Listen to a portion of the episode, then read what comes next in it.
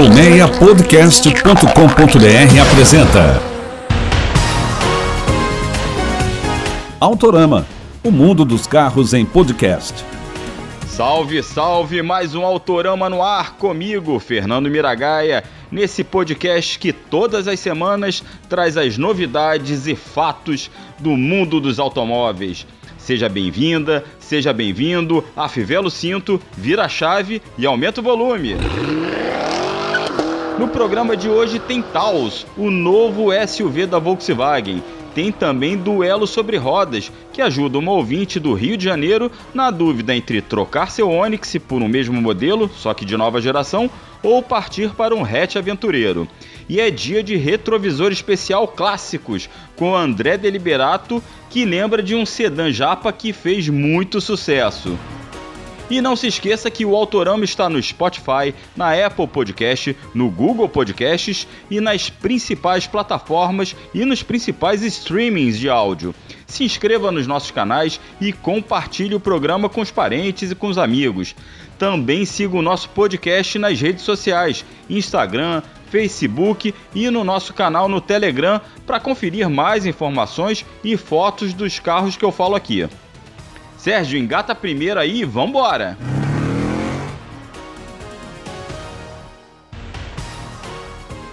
É o Taos! Não, não é o caos, nem é o tal, é o Taos. E vai se acostumando aí que você vai ouvir ou ler esses trocadilhos infames muitas vezes quando alguém se referir ao novo SUV da Volkswagen. Pois é, o Taos acaba de ser lançado para brigar ali na meiuca do segmento de utilitários esportivos médios, hoje dominado pelo Jeep Compass. E é claro que a Volks mira no líder, né? O Taos tem mais ou menos as mesmas dimensões que o Compass, basicamente mesmo comprimento e mesma altura, sendo que o Volks é menos largo. Mas olha, tem 2 metros e 68 centímetros de entre-eixos, com 5 centímetros a mais que o Compass nessa medida. O porta-malas de 498 litros é um dos destaques e é um pouco maior que o do concorrente. Ganha bem em capacidade de carga. O Taos leva 470 quilos, enquanto o Compass leva 400. Não é nada, não é nada, leva uma pessoa a mais, desde que essa pessoa não seja eu. Tem que ser uma pessoa mais magrinha. Você confere todas essas medidas e capacidades detalhadas do Taos lá no nosso canal no Telegram, onde também tem fotos do carro. E o SUV, olha, ficou bem interessante no desenho. A frente tem um quê de carro da Honda e da Hyundai, mas tem elementos bem horizontais, o que empresta uma aparência até mais robusta ao SUV. Eu gostei muito daquele filete de LEDs que percorre a grade. Achei bem interessante, uma solução de design simples, mas que deu uma sofisticação ao carro. A traseira é levemente inclinada, com uma saliência na tampa do porta-malas e dois extratores falsos nas pontas dos para-choques. Na cabine, o Taos tem volantes de base reta herdado do Nivus. A central multimídia de 10 polegadas também é herança do crossover compacto é a VW Play com tela de 10 polegadas. A propósito, a estratégia da Volks de ter linhas mais enxutas, que começou lá com Nivus, se replica agora no Taos. O modelo estreia apenas em duas versões de acabamento, sempre com motor 1.4 turbo de 150 cavalos e câmbio automático de 6 marchas. A opção mais barata é a Comfortline, que custa R$ 154.990. Ela já chega da Argentina com 6 airbags, ar-condicionado automático com duas zonas, câmera de ré, sensores de estacionamento na frente e atrás, carregador de celular por indução, retrovisor eletrocrômico, três revisões gratuitas, rodas de liga leve aro 18 polegadas, sistema start-stop do motor, entre outros equipamentos. Só que nessa versão, os bancos são de tecido e aqueles itens bacanas de segurança e auxílio ao motorista só na Highline. É, essa topo de linha Highline tem o controle de cruzeiro adaptativo, tem a frenagem automática de emergência com detecção de carros e de pedestres, sensor de ponto cego, alerta de tráfego cruzado e frenagem automática pós-colisão. Os bancos nesta versão são de couro, o do motorista inclusive tem ajustes elétricos e o quadro de instrumentos é aquele Active Info Display, eletrônico e configurável em uma tela de mais de 10 polegadas. O Taos Highline custa R$ 181.790. Tem ainda uma edição limitada de lançamento aí do SUV. Ela tem teto, colunas e capas dos espelhos retrovisores pintados de preto, teto solar, rodas escurecidas exclusivas e som da marca Beats, além de uma cor exclusiva também. Só que essa cor tem nome de SUV da Kia, Bege Mojave. Isso aí, custa R$ 191.060. Só para situar o amigo ouvinte agora em relação ao preço do Taos.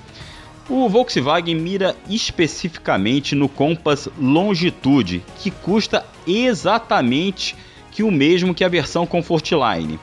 E também mira no Toyota Corolla Cross, que custa 300 reais a mais que isso.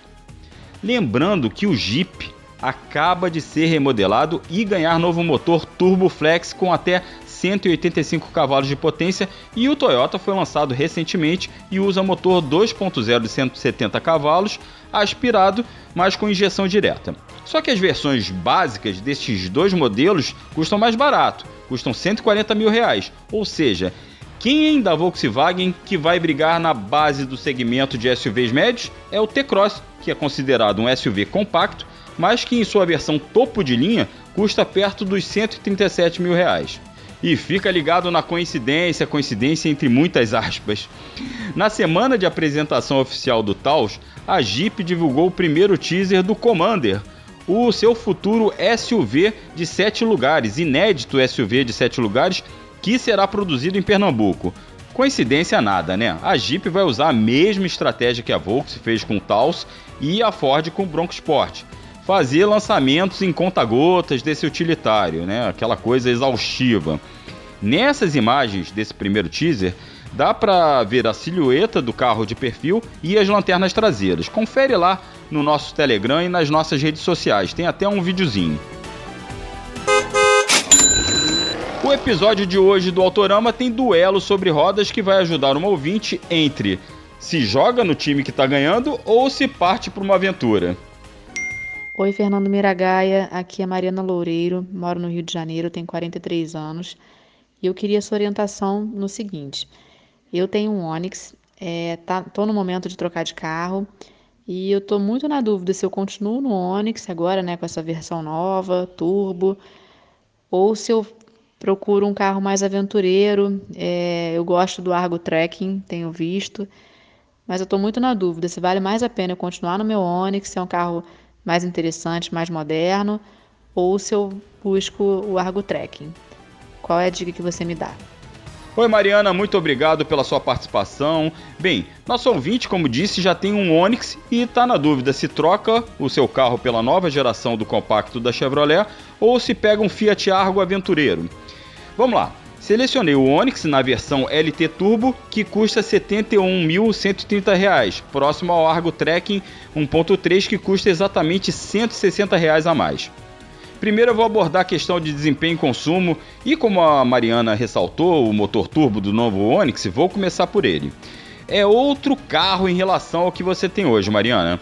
O Onix evoluiu bastante em termos de construção e de mecânica nessa segunda geração que foi lançada no fim de 2019. Você vai sentir uma diferença grande ao acelerar porque o motor de 116 cavalos é bem mais esperto que o motor 1.0 aspirado do seu Onix. Responde bem mais rápido às acelerações e tem bem mais força quando o ponteiro do contagiros ainda está lá embaixo. E ele é econômico, Mariana. Faz 13,5 km com um litro de gasolina na cidade e até 16 km por litro na estrada, segundo as medições do Inmetro. O Argo Trekking usa um motor 1.3 de até 109 cavalos que, apesar de aspirado e menos potente, não deve tanto em desempenho não. Pelo contrário, eu avaliei recentemente essa versão do hatch aventureiro da Fiat e seu desempenho surpreende, inclusive Vou falar aqui dele nos próximos programas, trazer uma avaliação mais detalhada do modelo. Bem, o Argo Trekking também oferece boas acelerações, só não tem aquela força em baixos giros que é bom para as retomadas, situações de ultrapassagem na estrada e que são típicas de motores turbo. Mas ele compensa isso com um câmbio manual com as primeiras relações mais curtas, tipo a 50 km por hora você já está pedindo a quinta marcha. Agora o consumo fica abaixo do Onix. mais ou menos 12 km por litro na média urbana e 13,5 na rodoviária. Em termos de conforto, o Argo leva um pouco mais de vantagem, é um pouco mais espaçoso, especialmente para os passageiros de trás. A posição de dirigir do trekking é um pouco mais alta, mas o volante da Fiat não tem uma pegada muito legal não, ele é meio grandalhão. Nesse quesito eu acho que o Onix acomoda melhor o motorista. A suspensão do Argo é mais alta, o que dá aquela sensação de carro mais robusto. A suspensão do Onix filtra bem os buracos, só que o Chevrolet é bem mais baixo que o Fiat. A propósito, tem uma das menores distâncias do solo da categoria de compactos. A capacidade de porta-malas é praticamente igual, gira ali na casa dos 300 litros e leva bem até uma mala grande, uma média e mais alguns volumes. Em termos de equipamentos, os dois são bem equipados dentro do segmento e dentro da proposta. Tanto o Onix LT Turbo como o Argo Trekking 1.3 têm controles de estabilidade de tração, assistente à partida em rampas, ar-condicionado, direção elétrica, trio elétrico, chave tipo canivete, e ótimas centrais multimídias. Do lado do Onix, a MyLink com tela de 8 polegadas, do lado do Argo, a Uconnect com display de 7 polegadas. Agora, o Onix leva vantagem em itens a mais. O hatch da GM tem 6 airbags contra os dois exigidos por lei do Argo. O Onix também recebe rodas de liga leve, enquanto as do Fiat são de aço, e o volante do Onix tem ajustes de altura e de profundidade, enquanto do Argo só tem de altura. Tem aquela parte de depois da alegria de comprar o carro, que são as contas a pagar. Começo pelas revisões. As três primeiras manutenções obrigatórias do Onix Turbo vão custar um total de R$ 1.570 e as do Argo Trekking 1.3 R$ 1.430. Aproximadamente são bem parecidas. O seguro que eu simulei com o seu perfil, Mariana, ficou parecido. O do Onix saiu por R$ 1.430 mais barato que os R$ 1.600 pedidos pelo Fiat. Nas duas simulações, importante frisar, a franquia ficou igual, foi de aproximadamente R$ 3.500. E na desvalorização? Bem, segundo a KBB Brasil, a principal plataforma de preços de modelos 0 km, seminovos e usados do país, os dois carros, na verdade, valorizaram. Olha que doideira e como estão os preços, pessoal. De abril de 2020 a abril de 2021, o Argo Trekking 1.3 ficou 7,8% mais caro e o Onix LT Turbo 6,2% mais valorizado. Quer dizer, quem comprou esses dois carros no ano passado está é, ganhando dinheiro esse ano. É essa alta de preços que o pessoal da KBB traz aqui toda semana, todo episódio, né, no momento KBB, e que tá uma doideira. É isso, Mariano. Espero ter ajudado mais que atrapalhado. E se você está em dúvida entre dois carros, manda um áudio pra gente por mensagem direta no Instagram ou no Facebook ou pelo nosso canal no Telegram. Informa seu nome, cidade onde mora, idade e que carros você tem no radar. Participe do duelo sobre rodas.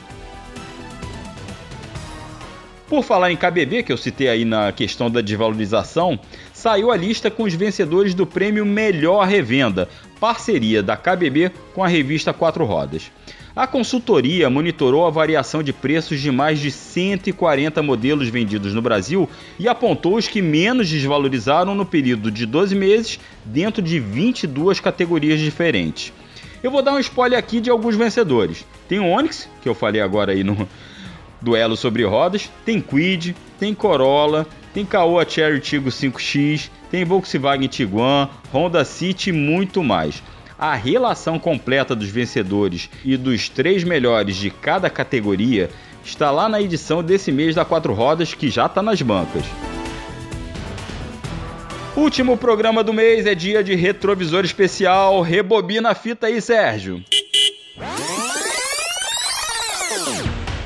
Programa de hoje tem retrovisor especial clássicos com meu amigo André Deliberato, que vai falar de um clássico japa. André, seja mais uma vez bem-vindo a mais um Autorama, a mais um retrovisor. E conta aí pra gente, Delibas. Fala, Miragaia, beleza? Um abraço a todos os ouvintes aí do Autorama. Um bom dia, uma boa tarde, uma boa noite, uma boa madrugada pro horário que você estiver ouvindo.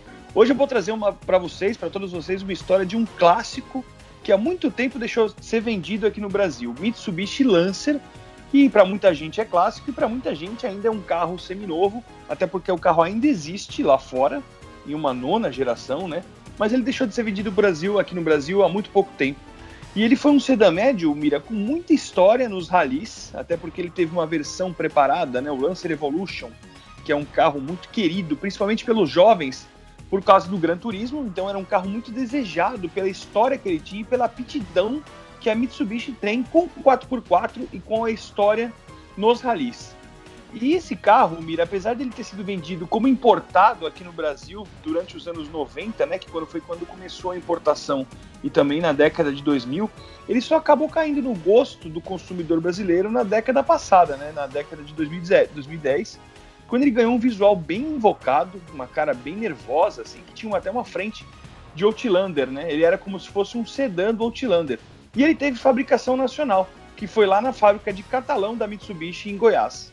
Aliás, Mira, você sabia que essa nona geração que existe lá fora e que não existiu por aqui é, faz sucesso ainda no mercado japonês, no mercado chinês? Por que será que os sedãs caíram tanto assim no desgosto do brasileiro? Será que foram os SUVs, Mira? Pois é, André. É, os SUVs é, acabaram com muitas categorias que a gente gosta muito, né?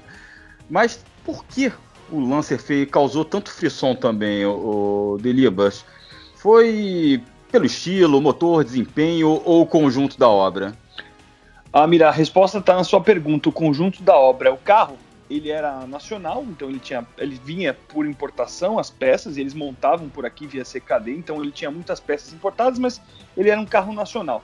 E essa, essa fabricação durou cinco anos e ele tinha um conjunto muito bem acertado. Ele tinha um motor 2.0 aspirado, só que tinha 160 cavalos.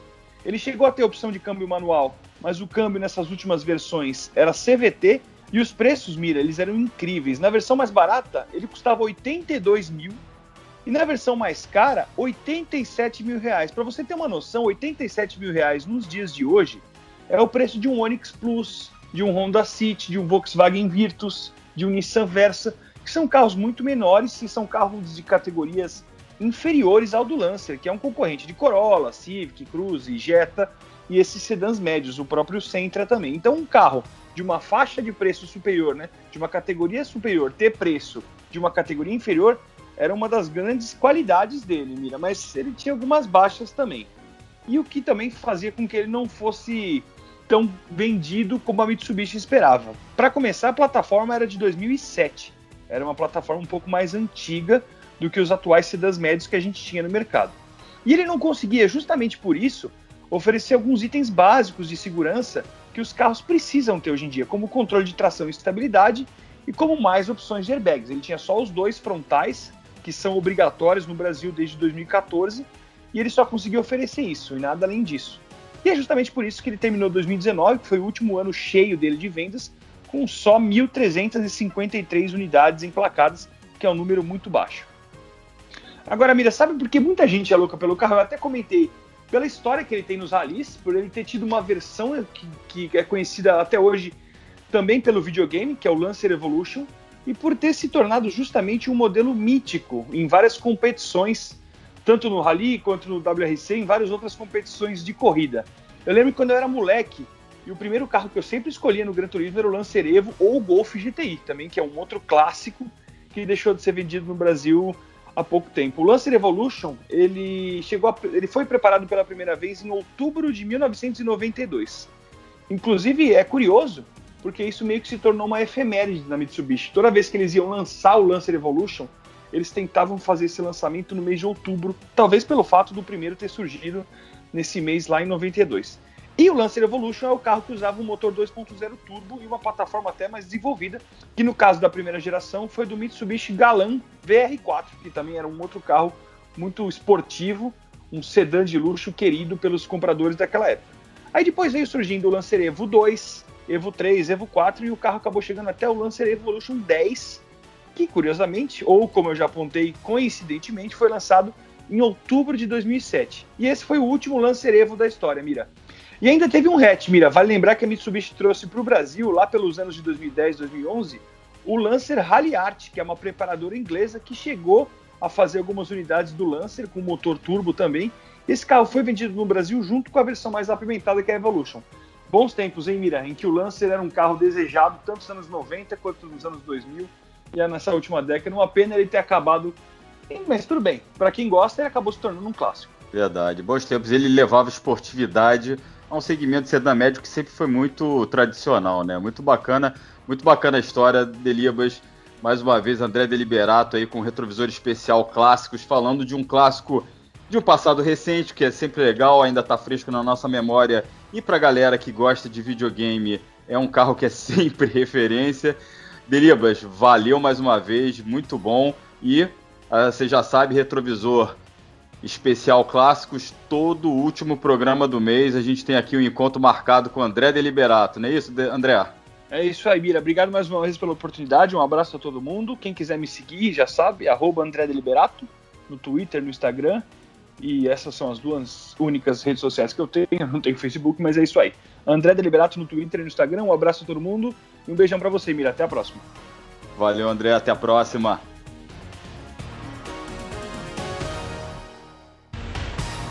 Hora de estacionar e desligar o motor. Com a apresentação e produção de Fernando Miragaia, direção e edição de Sérgio Carvalho, o Autorama fica por aqui. Muito obrigado pela audiência e pela paciência e reforço o convite para que você se inscreva nos nossos canais no Spotify, na Apple Podcast, no Google Podcasts ou no seu aplicativo de áudio preferido. E nos acompanhe nas redes sociais, Instagram, Facebook e o nosso canal no Telegram totalmente gratuito. Um grande abraço, até a próxima e acelera de casa.